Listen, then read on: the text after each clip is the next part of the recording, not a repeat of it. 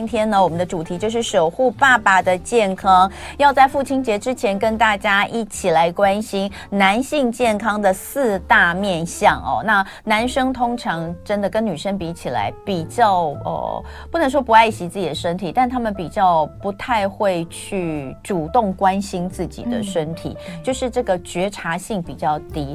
那甚至呢，就是一直都会给予赋予男生一种呃，就是。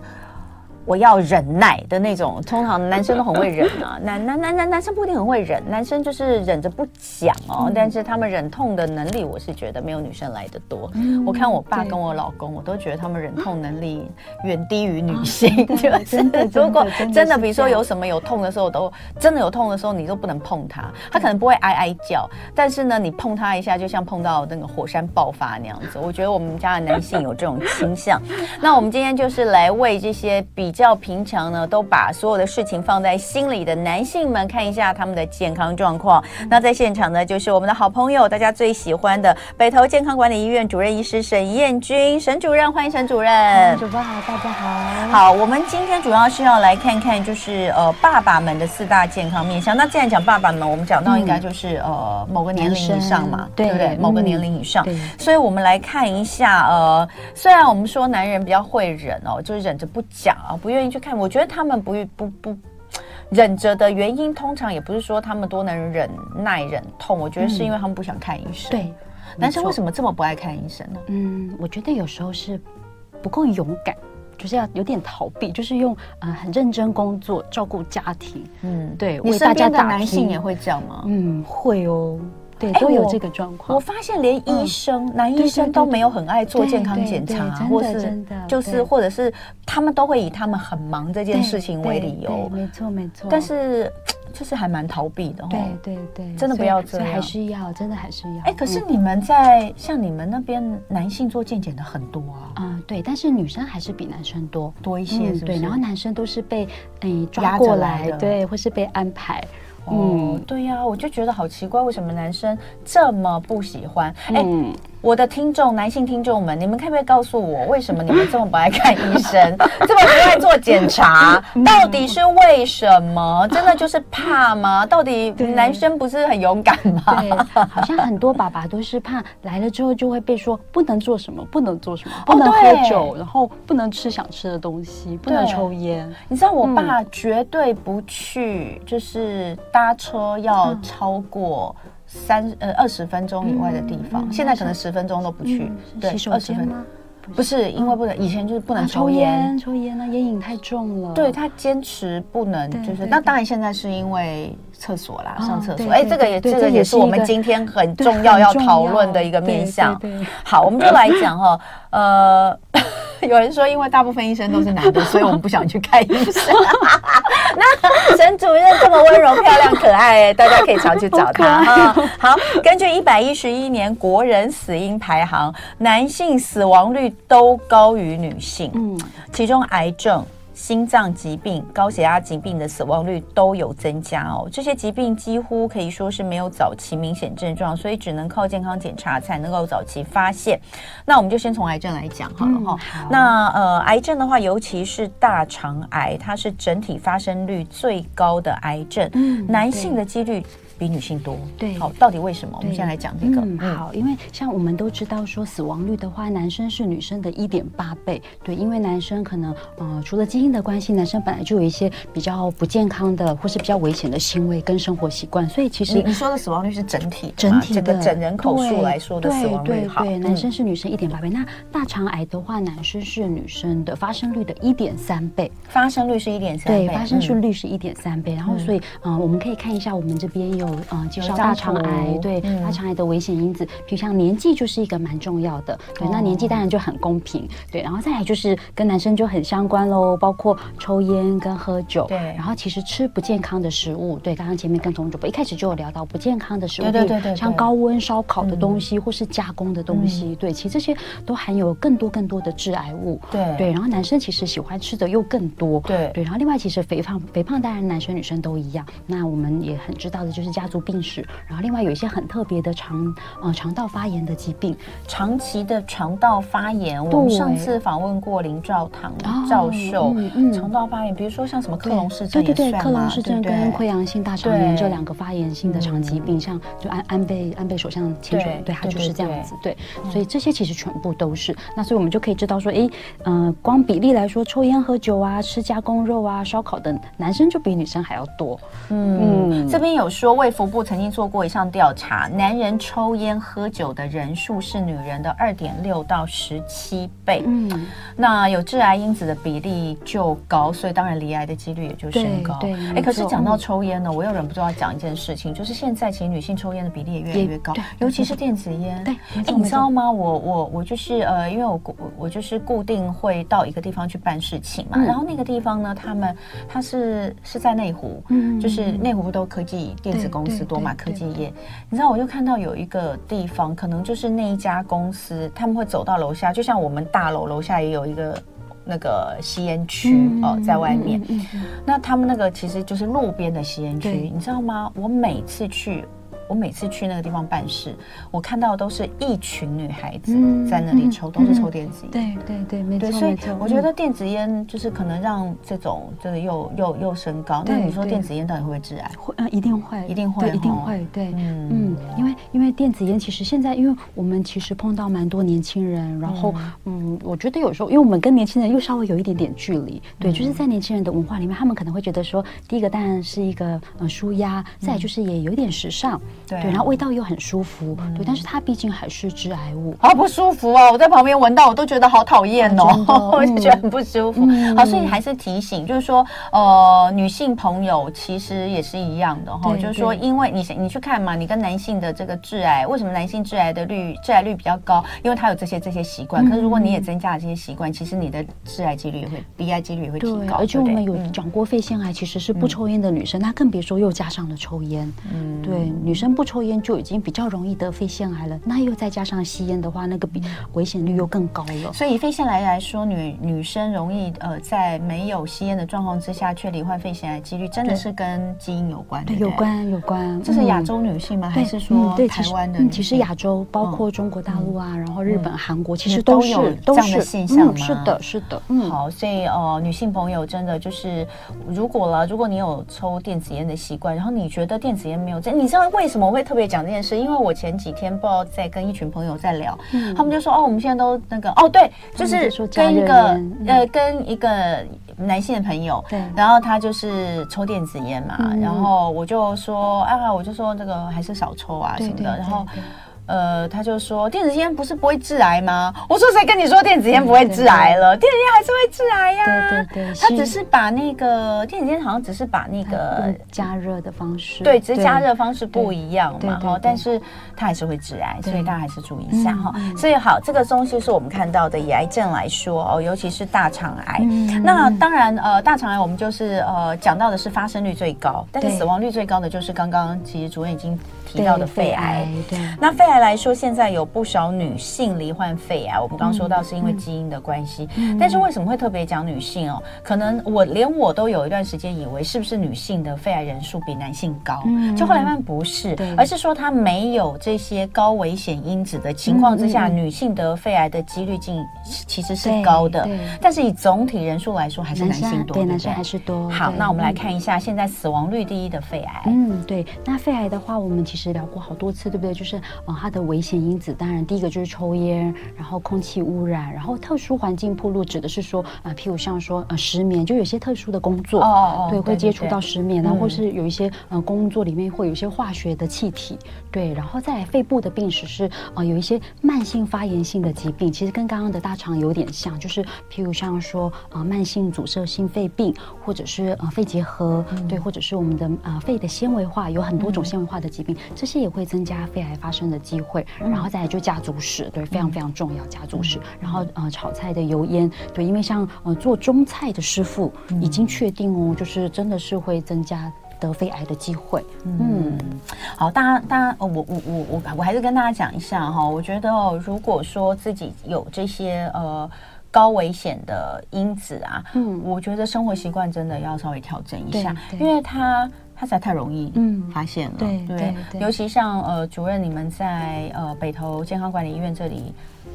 你现在还是这样吗？每年大概，嗯、我之前听你们说，每年大概都有五十个，对，应该会更多。每年都会有五十个，最少五十个以上，五十个照出来，就只是他没有任何的症状，只是来做个健康检查，就然后透过这个低剂量肺部电脑断层就照出了肺腺癌，对是的，对。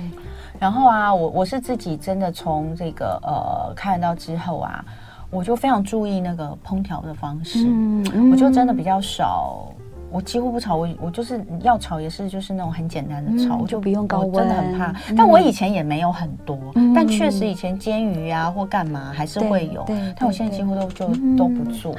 嗯所以呃，我觉得要注意一下这样的状况。那待会回来我们就来讨论其他部分。嗯、今天一同爱自己，守护爸爸的健康，注意四大男性要注意的健康面向。那呃，在现场是北投健康管理医院的主任医师沈燕君沈医师。那我们刚刚有讲到这个肺癌的部分哦，那呃。因为大肠癌、肺癌，我们其实前阵子才刚刚复习过。因为那时候就是发布了新的这个十大死因，还有十大癌症的时候，我们就完整的讨论过一次。嗯、那呃，所以在这边哦，我们就简单的带过，只是告诉大家说这两个东西是一定要注意的，嗯、而且其实它真的是以大肠癌来说，男性男性是哎，男性比女性高很多吗？大肠癌？哦、你刚刚说发生率是一点三，对对，男性比女生高，嗯，我记得好像高一。对，一点三，大概一点三倍，一点三到一点五，对。其实没有多很多，对，没有多很多，对。但是呃，整体来说，这还是发生率跟死亡率都高的一个疾病，所以要注意。然后，当然肺癌就不要再多说。嗯。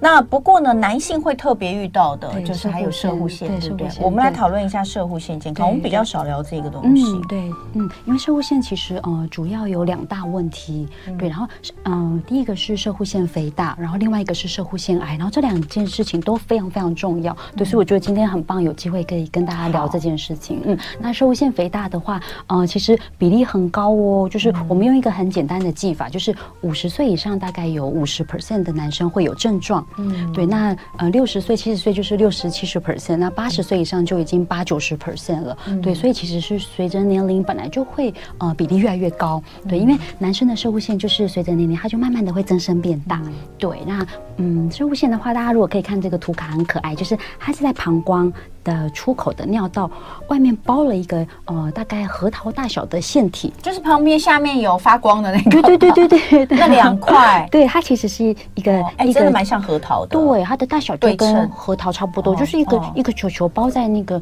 呃尿道的外面，对，然后其实我们如果真的把它啊，譬如像用剖剖面剖开，它其实可以分成呃中我们讲说中央腺体区跟周边区，中央腺体区我们就把它想象成蛋黄区跟蛋白区，然后蛋黄区就是。刚好包着、紧贴着尿道的地方，嗯、那摄护腺肥大就是发生在中间的蛋黄区。嗯嗯，OK，那所以他本来可能，嗯、呃，假设正常的男生的话，呃，他们假设体积一半一半好了，嗯、但是随着年龄，蛋黄区就会变得很大很大，然后把蛋白区压得很小很小，嗯、所以就把尿道的出口就是整个都压扁了。所以我们就变成说，呃，慢慢的就觉得，哎，解尿好像要比较用力，嗯嗯，或者是嗯尿的流速变慢了，或是变细了，嗯、对，然后。肚子要很出力才行，然后甚至会觉得说，嗯，很急很急，想上厕所，可是又上不出来。嗯、对，所以就是嗯、呃，评估的方式就是我们第一个讲到的国际射护腺症状的评分表，它其实有七大、嗯、七个大问题。那个那个、嗯、那个问题是自评吗？对，没错，就是你自己感受上来说。通常如果大家如果到泌尿科去的话，泌、哦、尿科医师如果是为了我们排尿的症状，嗯、应该大家都有写过这个评分表。哦、嗯，他会问七个问题，然后从一分到五分，哦、对，然后把分数加总起来。评估一下，说，哎，现在症状的那个严重程度是算轻微呢，还是中等，还是严重？那啊，泌尿科医师会根据这个状况再来评估，说，哎，我们要不要用药，甚至要不要进一步的检查或手术？对，所以这个症状的呃比较客观的评分，我觉得还蛮好的。嗯，这是第一个的检查方式。第二个是肛门指诊。对，那肛门指诊其实主要是让那个嗯，可能很多朋友也都有做过，对，就是啊，泌尿科律师会从肛门，因为嗯。肛门的话就是进到直肠嘛，那直肠其实就是刚好在射物线的正后方，所以其实是可以触诊的，对，可以摸得到它。对，对，那所以泌尿科医师其实透过摸的话，就可以知道说，哎，射物线有没有变大？嗯，对，那甚至还可以去看说有没有不正常变得硬硬的地方，硬硬的就要担心是癌症了。哦，对，所以肛门指诊是可以初步看一下说大小啦，然后再来有没有异常变硬，担心是癌症的地方。嗯，对，然后血液检查的话，主要就是抽 PSA 摄特呃射护腺特异抗原，这个大家应该都很熟悉。那我觉得这个检查其实也很重要。对，因为嗯啊，不过我们等下生物腺癌的时候可以再聊。对，因为这边主要是针对生物腺癌。那再来超音波，超音波其实是生物腺肥大，我觉得蛮好的第一项检查。对，就是扫超音波，然后就可以量测一下生物腺的大小。那只是呢，大家有时候会被。误导的，就是我明明没有症状啊，那为什么那个超音波报告就说我有社会腺肥大，或者是我明明症状就很明显，为什么又没有说我有社会腺肥大？那其实原因就在于我们刚刚讲的社会腺其实它有分蛋黄区跟蛋白区，但是超音波它没有办法分得那么清楚，它只能量测整体的大小。嗯、对，所以有些人是呃整体大小不大，但是蛋黄区已经很大了。对，所以这时候可能诶超音波看起来大小正常，但是其实症状很明显。那也有人本来社会腺就很大，譬如像说。它是蛋白区比较大，蛋黄区其实正常，所以每次照超音波就是，嗯，你有射物腺肥大，可其实我都没有症状，对，所以其实还是要以症状为主，对对。好，那再来的话就是呃尿路动力学检查，这个是在医院啊泌尿科医师觉得有需要的时候就会评估，因为呃我们会有这些排尿的问题呀，我们第一个想到当然是射物腺会不会是射物腺肥大造成的，可是其实还有很多其他的原因，譬如像说膀胱的问题，膀胱可能过动了。对，它可能收缩的太多或太敏感了，嗯、或是有有人有一些嗯、呃、神经性的问题，神经性膀胱等等。嗯、那尿路动力学检查就可以很完整的来评估说，哎，我们排尿的状况到底该收缩有没有收缩，然后该放松有没有放松，嗯、来评估到底是比较是膀胱的问题还是生物腺的问题。嗯，嗯。好，所以你刚刚讲五成以上五十岁以上的男性都会有摄护腺肥大，对。那这个比例其实非常高，很高很高。那当然，它一定可能是一种呃，就是症状一开始可能不是很轻，对，就是比较轻微，然后慢慢慢慢越来越越严重嘛。没错没错没错。那但通常一开始有点状况的时候，男性应该都不会，对，不会到不会去就医。但是我们真的碰过很多三十多岁的男生就开始，嗯，真的真的就是三十多岁就开始会觉得，嗯，跟以前比起来真的有不一样。就是会觉得解小便开始要比较用力一点点，三十多岁就开始，然后影像上也真的蛋黄区就开始增生了，哦、对，所以确实有，因为我们比较在以前在医院的时候看到的是那种啊、呃、要手术的，嗯、对，所以那种生物线真的蛋黄区都变好大哦，真的跟棒球差不多大哦，嗯，嗯。对，那可以可想而知，他们可能在年轻的时候就已经开始。比人家增生的快了，嗯，对，所以确实大家不用觉得说三十多岁怎么可能会摄护腺肥大，会的，嗯，哎、欸，所以那摄护腺肥大就没有什么，它就是一个随着年龄或者是身体机能，嗯、就像你刚刚讲，有的是有的虽然年纪不大，但年轻就有，但大部分就是跟着随着年龄而，对，它算是一种呃一定会出现的状况，一定会出现的状况，但是啊、呃、也跟体质有关，或者我们每次讲体质就是在讲基因，因为有的人就是增生的，就就算他八九十岁，哎，蛋黄区也。只增生一点点，嗯、可是也有人六七十呃五六十岁就已经很大，嗯、所以其实还是跟基因会相关。那只是嗯、呃，我觉得做检查先评估一下自己是哪一种体质，对。然后药物的话，其实嗯，呃、有用吗？有嗯，药药物其实有两种，对，哦、第一种是让我们的平滑肌放松，对，对，不管是让摄护腺啦、尿道啦、平滑肌放松一点点。其实另外一种就是荷尔蒙抑，有点抑制荷尔蒙的效果。的药物，它会让生物线至少不要让它再增生，甚至可以缩小一点点。嗯，没有办法缩小很多，但是可以缩小一点点。所以其实有症状，大家真的都不要害羞，一定要去找泌尿科医师。嗯嗯。嗯有用吗？吃药有用吗？我觉得有用。对、哦、我们听起来其实，然后万一真的呃药物不行的时候，其实就是做手术。哦，对，因为因为摄护腺如果真的出问题啊、呃，应该说严重的时候我们不处理的话，其实会有很多问题，譬如像说就不敢上啊、呃，不敢喝水。嗯，对，但是水分对我们人体来说非常重要，嗯、因为我们后面会讲到，譬如像血糖，然后血脂肪的问题，嗯、就是这些东西，如果我们水分不够，有点脱水，其实这些血糖的问题是更更严重的，然后血管也会变得比较细一点点，嗯、所以以水分其实蛮重要。那因为摄护腺的问题而不敢喝水，嗯、我觉得就会对身体其实有蛮大的影响。嗯、那当然，我们的生活对，譬如像我们可能就不敢跑远呐、啊，对，甚至睡觉也都可能要起来好多次，那、嗯、睡眠也都受影响。嗯、但是其实只要用药物，或者是甚至用很安全的手术，嗯、就可以治疗的很好。其实是可以试试。所以摄护腺肥大也可以动手术？可以的，可以的。嗯，嗯，对，可以尽量到做刮除手术。哦。对那当然我，我我一直听到就是说有一些日常饮食的建议，对于射护腺肥大，好像什么保养射护腺也有，嗯、那是真的吗？比如说什么南瓜，对，南瓜什么茄红素的。可是，嗯，大家都会就研究都会说，哇，这个量要吃到很多很多很多才行。对，就说你如果要吃那个量，你可能已经变成一颗南瓜的颜色。大家知道南瓜这种 这种贝塔胡萝卜素是不是比较高的？其实吃多你会变黄黄的。会会会。好，所以呃，就还是一样，就是随时注意啦，要注意自己有有这样症状，其实就去看医生。嗯、也许刚开始一点点的时候，你用一些药物的方式治疗，会会对你的生活品质来说会比较好。那我们就再来看看射护腺癌。嗯、摄护腺癌。呃，射护腺癌。呃，国内算多吗？嗯，国内其实不少哎，我觉得越来，因为可能我们的饮食也慢慢西化，所以其实呃比例也还蛮高的。像最近呃，像之前有来过我们节目上聊天的作家 H 啊，那他也是射护腺癌嘛，真的对。然后卫教专家潘怀宗老师，对对对，也是是不是？他好像蛮有名的，在这个部分。对对对，那时候是比较早就嗯，其实潘老师是大概稍有。一点，潘老师在你们那边检查的对对对对啊，我就不知道，对，那因为他住那区啊。啊，哎，对对 对，对啊，是我们北区那边的，对对对对，是在这在我们医院检查，就是老师还把他的诊断的过程写写成，对。对，其实那个很鸡婆的人就是我，是哎，我不晓得，你要不要讲一下那个那个故事是怎样？就是因为潘老师其实嗯，因为我们本来就有呃帮。因为潘老师，我记得是议员的身份，对，对，所以其实我们有公务人员的检查，对对，所以潘文忠教授其实都有来我们这边做检查。然后他其实摄护腺就是慢啊、呃、，PSA 就是慢慢的一直都有在上升。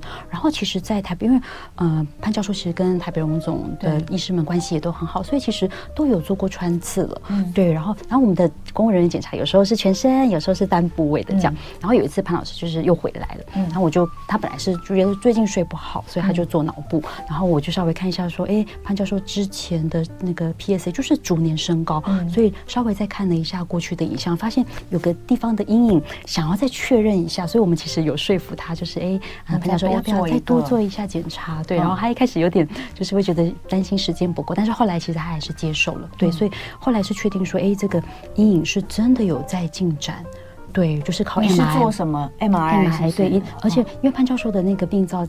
长在一个很特别的地方，因为我们刚刚讲说蛋黄区、蛋白区，对不对？然后潘教授的那个呃，社会腺癌其实很很尖、很深、很深的地方。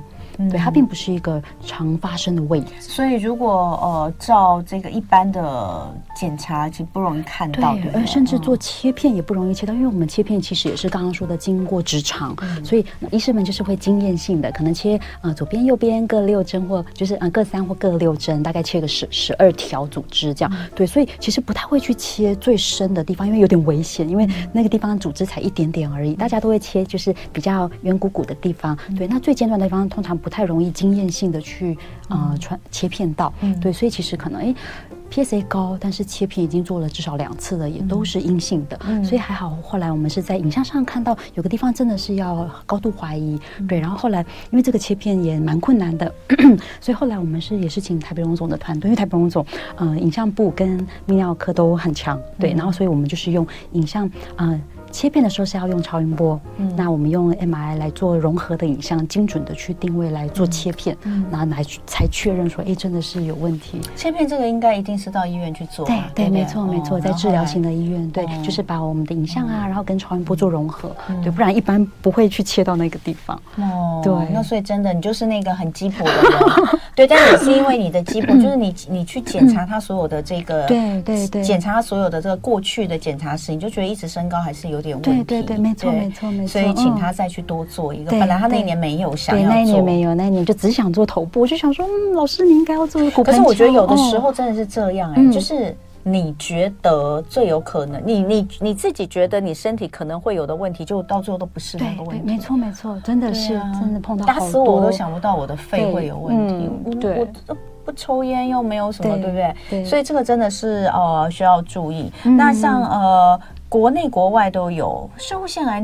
西方人比较多，西方人更多。对，嗯、因为西方人的话，其实像呃有个统计数据是说，像呃同同。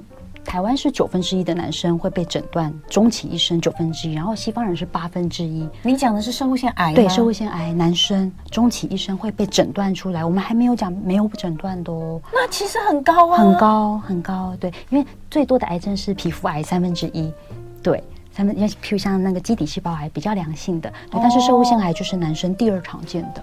哦，九分之一听起来蛮可怕的。对对，终其一生九分之一跟八分之一。但有可能没有诊断出来，你就有别的癌症，嗯、或是别的事情，你就再见了，所以也就没有检查出来。对，对，没错，没错，确实有可能。所以，呃，摄护腺癌的检查还是必须要做的，对不对？嗯、那摄护腺癌的检查其实也就是像你说的，如果我们在做全身健康检查的时候，嗯、有加一个骨盆腔的 MRI，就可以很清楚的知道。对对，嗯。嗯，那当然还有些其他的检查。那呃，有关于摄护腺癌的检查部分，我们也有一张图。那等一下回来，我们再仔细的跟大家讲。嗯、这边先休息一下，直播有什么问题，大家都可以。继续问哦，今天是礼拜三，一同爱自己单元，守护爸爸健康。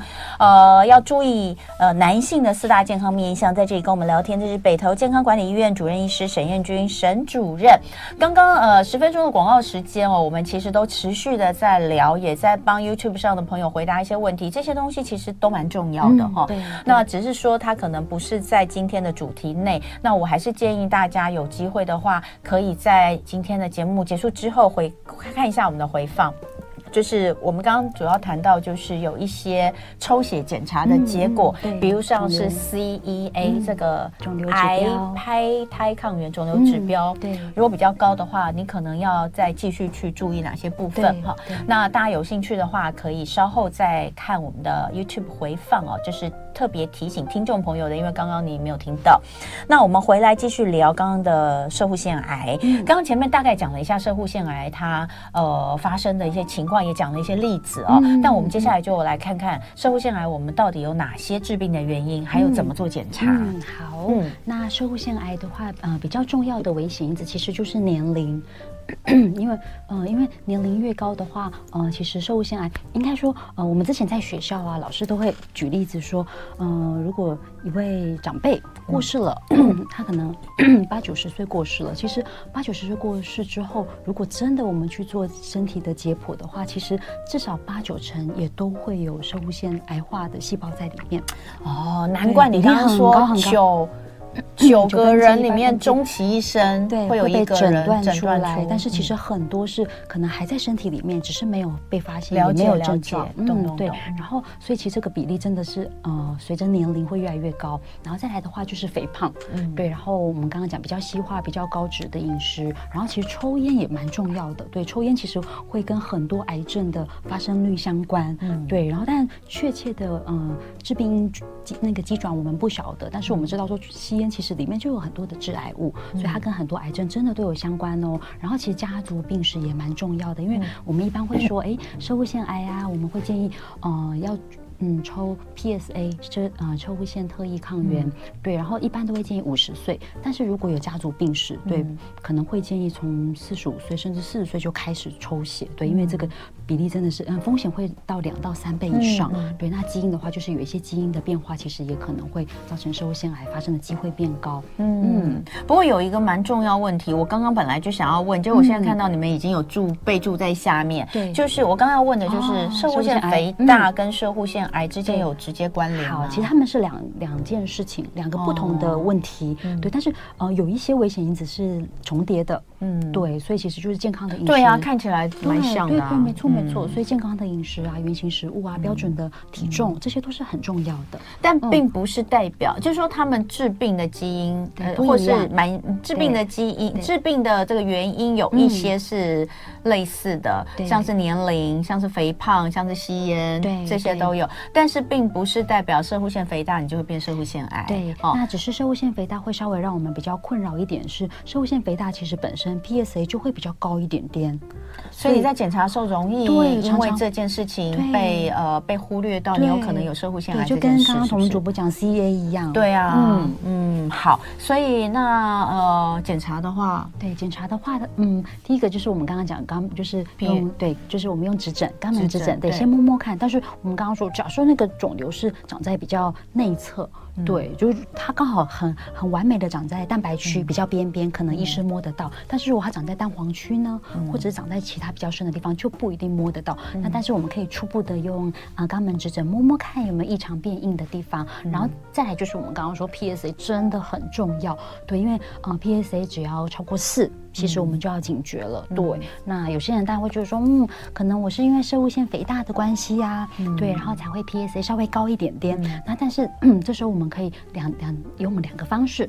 第一个是，嗯，做影像，对，譬如像说用 MRI，因为像、嗯、因为像我们刚刚聊啊、呃，潘教授其实他是潘教授、嗯，潘教授的射物腺肥大其实是比较明显的。嗯，对，所以那时候本来会想说，到底是摄护腺肥大的关系，还是摄护腺癌的关系？但是，嗯，影像我们可以确认一下有没有哪些地方担心是癌症。另外就是在密集的追踪，譬如像说，哎，PSA 上升的速度很快哦，对，上升速度太快的时候，大概也不是因为摄护腺肥大而要担心是癌症，或者是我们可以抽游离 PSA，游离型的，就是 Free PSA，它如果比例变得比较低的时候，也要小心是摄护腺癌。嗯，对。然后，所以总嗯、呃，总之呢，就是我们可以先抽血抽 PSA，每年抽来做一个基本的那个检查。嗯、然后，如果真的开始数数值有比较高的时候，就可以进一步安排啊 MRI，或者是一般临床科医师比较习惯的，就是可能跳过 MRI，直接做切片的检查。嗯，对。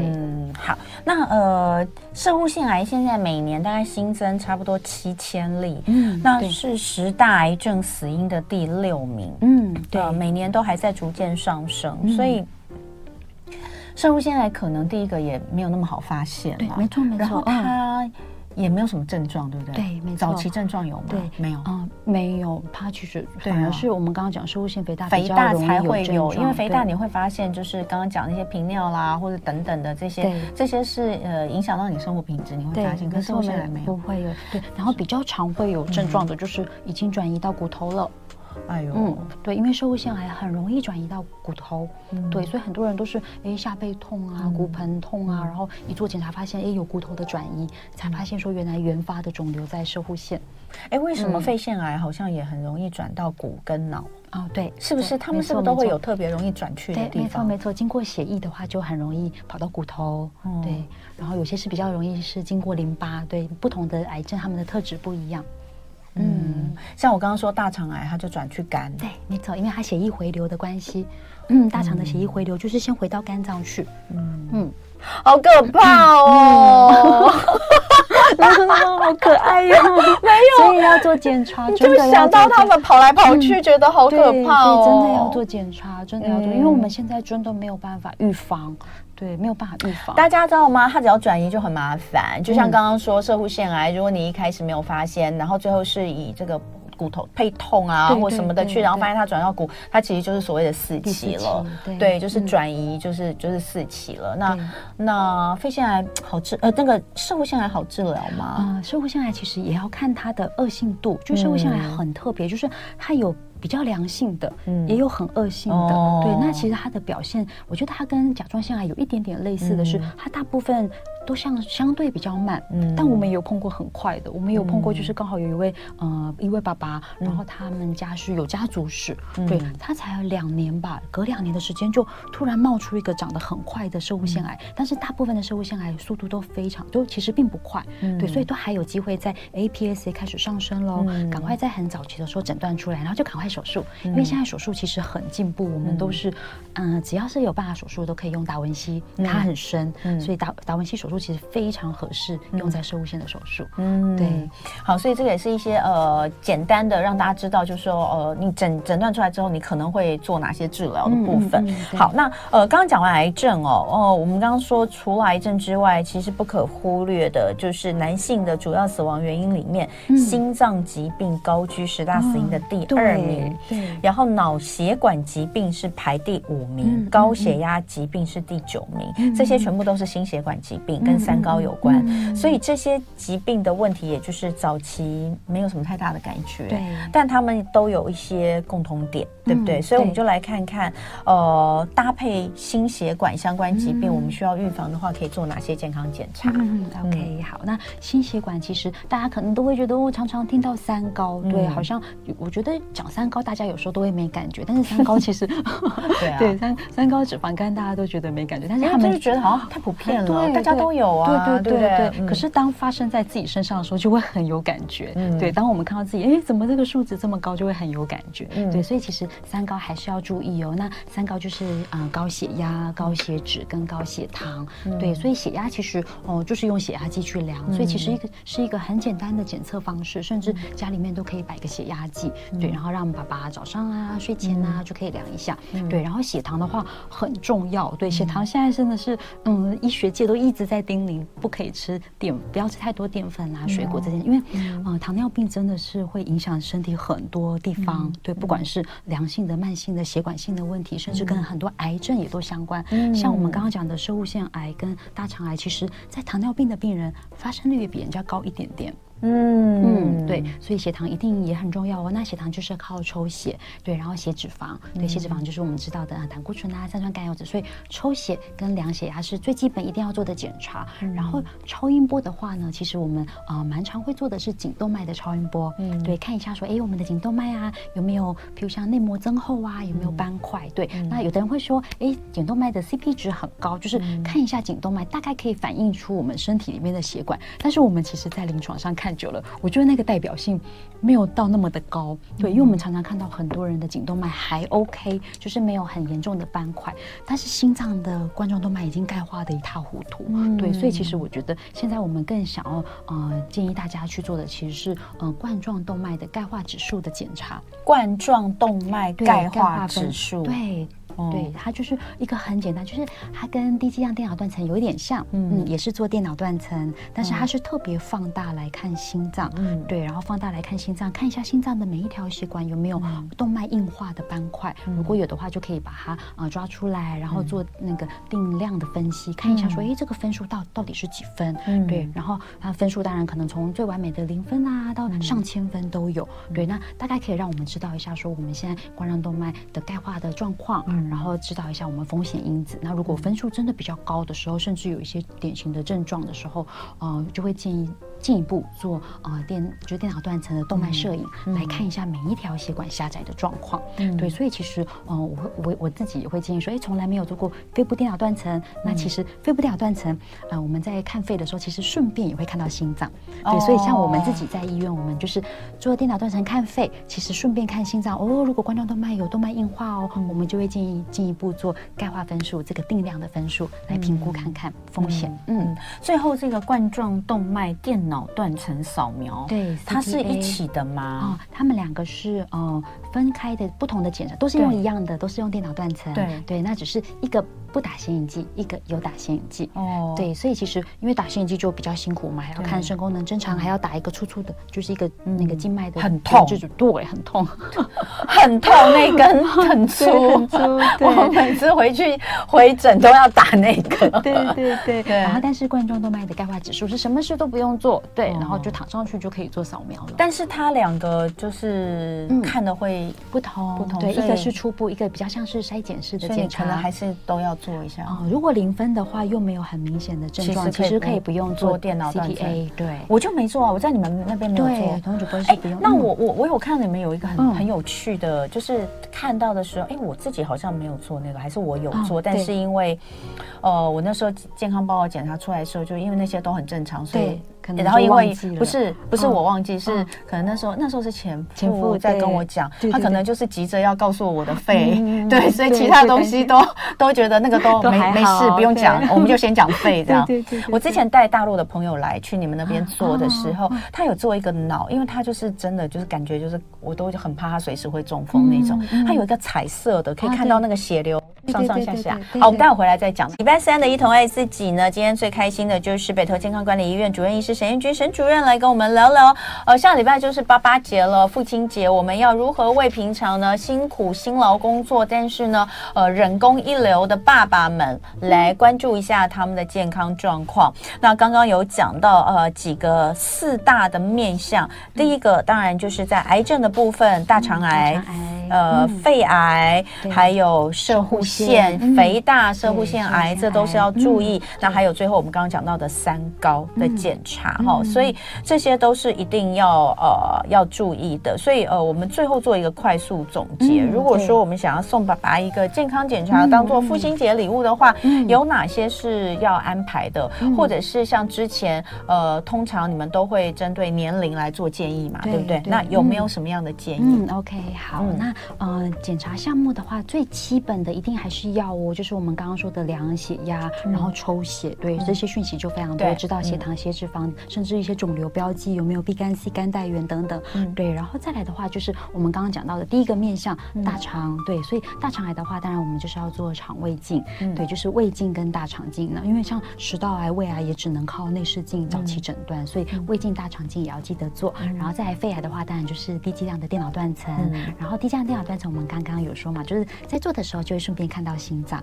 对。但是如果可以针对心脏做一个呃冠状动脉的钙化指数的检查，直接看心脏血管的呃阻塞的风险，其实也更好，对。然后超音波的话，就是我们刚刚有讲到说颈动脉的超音波、骨盆腔的超音波、腹部的超音波，对，这些其实也都可以加进去。那想要再更深入的看清楚每个器官的话，就可以安排 MRI 磁振造影，对，譬如像说看一下骨盆腔啊、啊射护腺啊或腹部我们的呃肝脏啊、胰脏啊、肾脏啊等等有没有问题，然后或者是脑部，比如像说哎脑部有没有中风啊、脑血管有没有阻塞啊，对，这些 MRI 也都可以把这些地方看清楚。然后如果真的有一些呃脊椎的问题，其实有没有椎间盘突出，有没有压迫到神经，其实 MRI 也都可以看得很清楚。嗯，其实我觉得哈，男性啊，真的要、呃对自己的健康更有自觉性，因为对对对嗯，如果我觉得男性都会觉得说自己担负很多的责任，嗯嗯那担既然担负了全家人的责任，其实其实你更要注意自己要照顾身体状好，对，要长，这是长期的，健康是长期的，必须。对，嗯所以如我们的听众朋友，男性朋友哦，如果说你都还没有，假设你你是四五十岁哦，嗯啊四十几岁啊，三十几岁，呃，其实工作很辛苦，然后家里面的重担也也也都在你身上，嗯然后你都没有做过一个呃比较比较完整的健康检查哦，我觉得你要去做，你真的要做一个完整的健康检查哦，嗯尤其四十几岁一定要了啦，一定要，不做之前还是，唉，我都觉得讲这个好像实在是有点那个触眉头。但我是说真的，就是你先把保险买好。对，真的 四十几岁应该应该要有保险了。对对对，不是只有为你，还为家人呢，对不对？不管是为自己还是为家人，保险这件事情你一定要先规划，一定会用到。那你你你真的是要最好先规划一下保险的状况。四十几岁，你可能有一点点经济基础了，我们规划好保险，然后看好那个。都会有一些等待期啦。嗯，我这样子对吗？我我我我又不是那个什么业务，对不对？我跟大家讲纯粹经验分享，等待期，对。问好，等待期就是说，哎，如果今天我保了之后，它会有一个时间的限制，就是如果说在这个期间之内，结果你检查出来发现你有什么状况，保险公司不会赔的。所以你要先问好，等待期之后，我就做一个完整的健康检查，这个才是一个全套。我认为啦，全套应该要这样做。我这样讲很客观吧？教战手册，教战手册，这样我这样讲很客观。好，那希望大家都能够注意自己的健康。虽然我们讲的是爸爸哈，那但是呢，有一些四五十岁爸爸，你的孩子年纪还很小，你的健康。只能靠你自己顾哦，所以真的要，呃，这个准备好一切哦，就是健康的身体才能够打这个长远的战，对不对？好，今天非常谢谢沈主任来跟我们聊天，沈燕君主任，大家如果有任何需求都可以上网北投健康管理医院来看看有没有适合自己的检查。就爱点你 UFO。